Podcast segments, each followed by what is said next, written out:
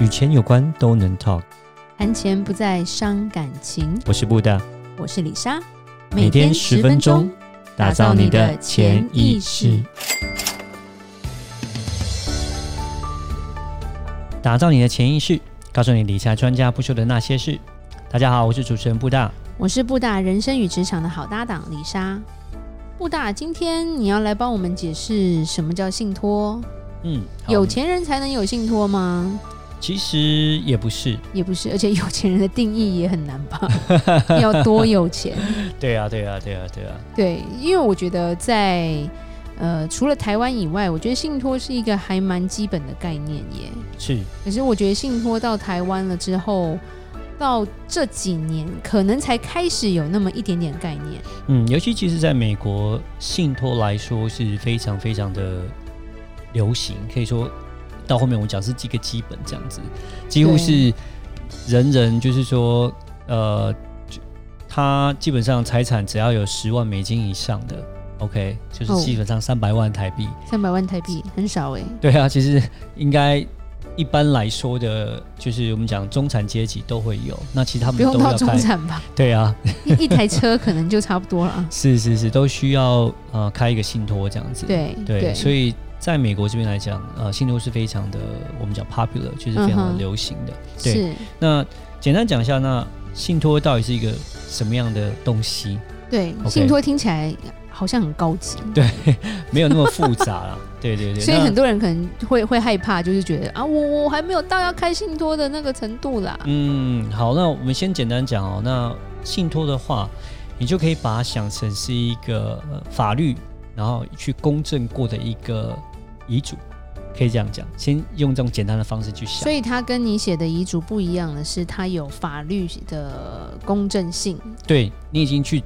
有一个执行者，所以他会去执行了，所以不能说这个是假的。对就不会说像遗嘱啊，呃可以能出你现出来以10个后，对对对，就是然后或者说这个笔记是假的啊、还是什翻么之盘类的，一直翻盘。对对对，就是基本上比较就是没办法，因为他这就是已经认定过了，已经确认过了，就不他要能这演样连执续剧行，了。对对对哦好对吧对。是，那基本上信托是分成三个部分啦。嗯哼，对哪三个部分呢？对，第一个是委托人，一个是受托人，另外一个就是受益者。好，那委托人呢，我们就把这个东西信托呢，简单化，就像一个公司一样，这个委托人就像是呃一开始的成立者，他给钱，就譬如成说立开个公，司我要开信托，我就是委托人，对对对对，我因开了为我一个有公司，钱。对对对 OK，对对好，然后我有资产对，OK，我就开了这个公司，好，这个委公托司就是人信托那。还蛮好懂的。对那受托人，受托人呢，就像是一个公司的总经理，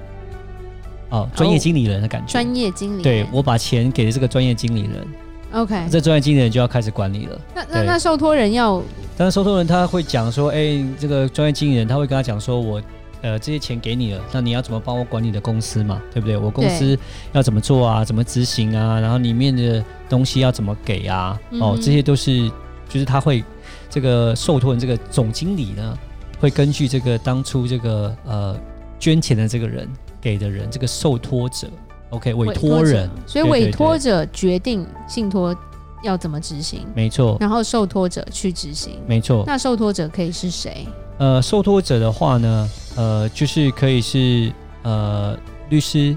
嗯哼可以是银行，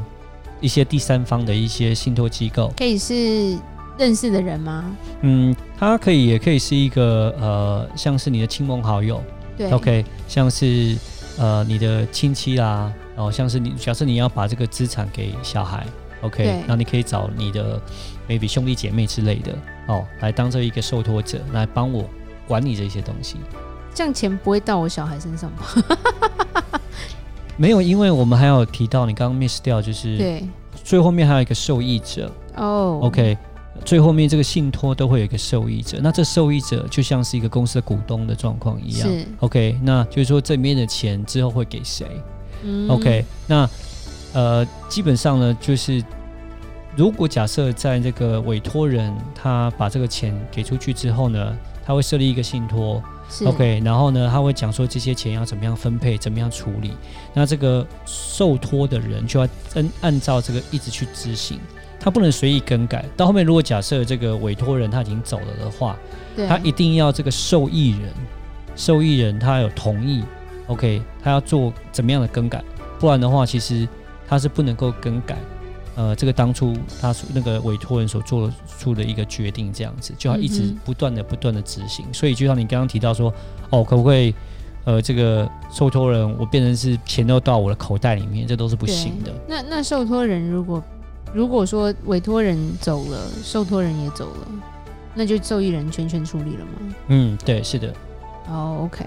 可以换受托人吧？当然，当然，当然，就是说，你这个受托人来讲的话，看是什么样的一个人啦、来当担任。如果说假设对你是一个找一个会计师或者找一个律师，那基本上他会一直一直不断的延续下去；或是你找一个信托机构来当一个这个受托人的啊话，他可以一直无限的、无限的一直持续下去。是，对，嗯，OK，那信托呢，其实它有什么样的好处啊？就第一个就是，其实信托这个财产拥有啊，其实是有独立性的。嗯哼 OK，举个例子来讲，就是当我这个钱放到这个信托里面之后呢，呃，就是这个就是属于信托里面的财产了。OK，就可以做到一些债务的隔离。OK，因为不算是我个人的资产。所以如果你在外面欠债，就不能拿到信托里面的钱。嗯，对，算是有点像这样子的一个状况，这样子。嗯哼，对对对，然后呢，再来是，呃，信托财产不可以强制执行，对，所以也是一样，刚刚提到就是说，呃，就是因为你到了信托里面之后呢，那因为就已经比较不算是你的资产了，然后嗯而且就是这个受托人他会去执行要怎么样去分配这个财务，因为他已经受已经转到那个受托人的名下了。是，对，所以变成是说，他已经放到这个信托里面了，就变成说你有欠债啦，就不能够强制执行掉这样子。对，所以是有可以做到一些债务的一些隔离这样子。那会有人为了为了欠债躲债搞这种事情吗？嗯，就是说，呃，可以做到这些债务的隔离，但是要在债务发生之前呢、对啊，哦，嗯，是，对。然后再来是说，呃，它会有一些存续性，可以一直持续下去。对，这是一个信托的一个好处。就刚刚呃，像是有钱人来讲的话，呃，他们呢，就是说他可以把这个，就是怕说他们把财产一口气给小孩给的太多，那这小孩不够大，嗯，不够成熟，有他没有办法去呃好好处理这份遗产这样子，那可能他就会对放到信托里面。那他信托里面，他可以设定说，好，我每年给他多少，每年给他多少，每年给他多少这样子呃，。其实海外蛮多这种实际案例对的对对哈对对就譬如不会给那么多说像这样子沈殿霞的跟郑少秋的女儿嘛，嗯哼对哼，不对？她当是初就有留这个信托，对对对，好像是说她走的时候只能先领利息，还是领多少？对，然后到几岁，三十几岁还是三十岁是，才给她本金，对不对？。对，那他可以美国对最有名的应该就是猫王吧？是猫的女儿。对，但是猫王女儿，因为她还是太早给了，是不是？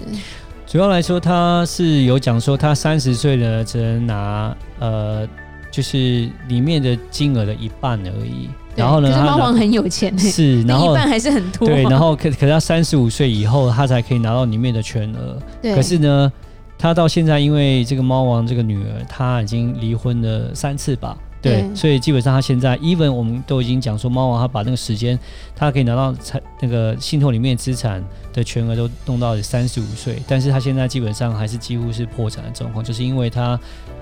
真的太有钱了，然后他离婚太多次了，所以每一次离婚呢，就会资产分一半，分一半，分一半，好可怕哦所以到后面就变成说，他现在也是一个呃不太有钱的一个状况啊。对 OK，设立的太早了。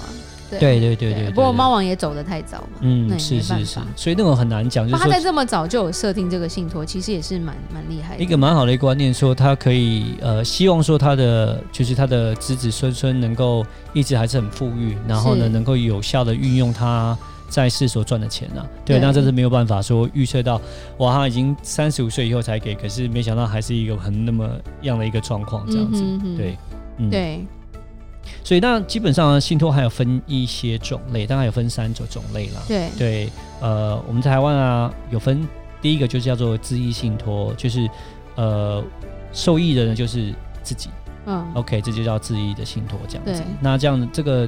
好处就是说，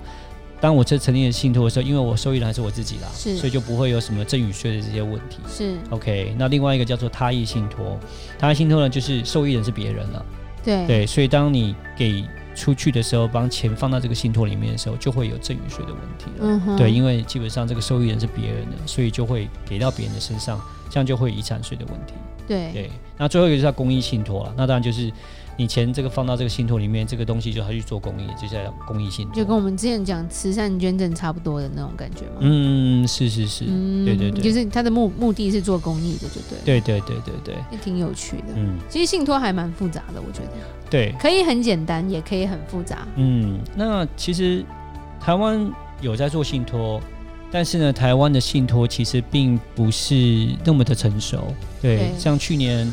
二零二零年的时候呢，九月的时候才出现了一个叫信托二点零。对，最近我们很爱讲什么四点零、二点零这种东西，对，听起来很拽，很屌。对对对，就是呃，因为那个台湾在信托这个方面其实不是很成熟，还所以在他改们。革的阶对对段，对不所过以他要改革多久也不知道。嗯，所以他们开始出现一些信托法、啊然后希望说这个信托二点零能够改善台湾的一些信托环境，能够更加的呃更加更更加人更多的人去使用这个信托，然后能够达到更好的一个方式啦。对，不过我觉对得速度上有一点偏慢啦，所以嗯，因为台湾就像我们讲的，现在是一个传承跟接班的时间，对所以变成很多家族或家庭，因为呃不知道信托的好处，或者是做错了一些规划，变成到后面如果人不在了，后面的吵架跟诉讼就会很多。所以其实哦，在一些呃大的集团啊，他们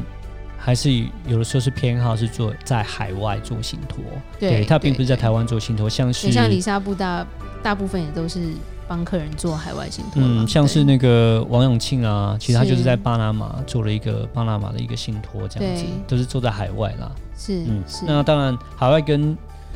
台湾的信托到底有什么样的差别？我可以稍微也提一下下啦。对，第一个是说，像台湾的信托呢，大部分都是隶属在就是银行底下。哦，对，那隶属在银行底下的话，基本上就是由金管会啊、对来管理嘛。嗯哼，对，那其实像海外来讲呢，是不是这个样子的？是台湾的信托机构不是属于呃属于在那个呃银行里底下面，，那这样有什么样的好处？这样有什么样的坏处呢？OK，那基本上我会讲坏处比较多了，那坏处就是就是透明的啦。对台湾的就很透明，没错，台湾就很透明，那银行在管理这些东西啊。那对啊因为台湾的遗产税的免税额很低啦，嗯所以变成你这个税就逃，就也不是说逃不掉，省不掉。对，就会有人会想说，哎，我是不是把钱财放在信托里面啊，我就可以去避掉一些赠与税啦，或是遗产税啊是？那如果在台湾的话，我想就基本上就不太可能，因为对它就在银行底下，那基本上就是金管会在管的，那就是非常的透明。是，对，那但是海外信托呢，它是比较属于给的隐私密性比较多，比较好。嗯哼，对，那它不是是隶属在银行底下，它是隶属在第三方的底下。对，所以它在私密性跟保护性来讲，就是跟台湾比起来是差蛮多的。嗯哼对，那再来是说，台湾的信托呢是有一个时间限制的。时间限制是什么意思？就是当呃一定要有，呃因为台湾的受益人呢，呃，就是怎么讲，就是像海外信托的话，是人没有生出来，就是你的子子孙孙都可以当做一个它可未以来代的代受益相人。传啦，哦没错，但是对台湾的受益人就是你这个人一定要在存哦，在才可已经已以经。生出来的才算。对对对，但是如果没有生出来的，可能 OK，就就不没有算办这法样子了。对对对对好了对，解了。嗯，好，短短的时间，呃，感谢布大解释的非常详细。那李莎来做一个结论吧。嗯，我们了解信托是什么之后，有这样的概念，就会知道以后要怎么处理自己的资产喽。下一集我们要来讲，小孩学才艺也可以倾家荡产的哦。如果任何关于理财的问题，欢迎留言或寄信给我们。如果你喜欢今天的节目，请在 Apple Podcast 给我们五星评价。打造你的潜意识，让你谈钱不再伤感情。我是布大，我是李莎，我们下次见，拜拜拜。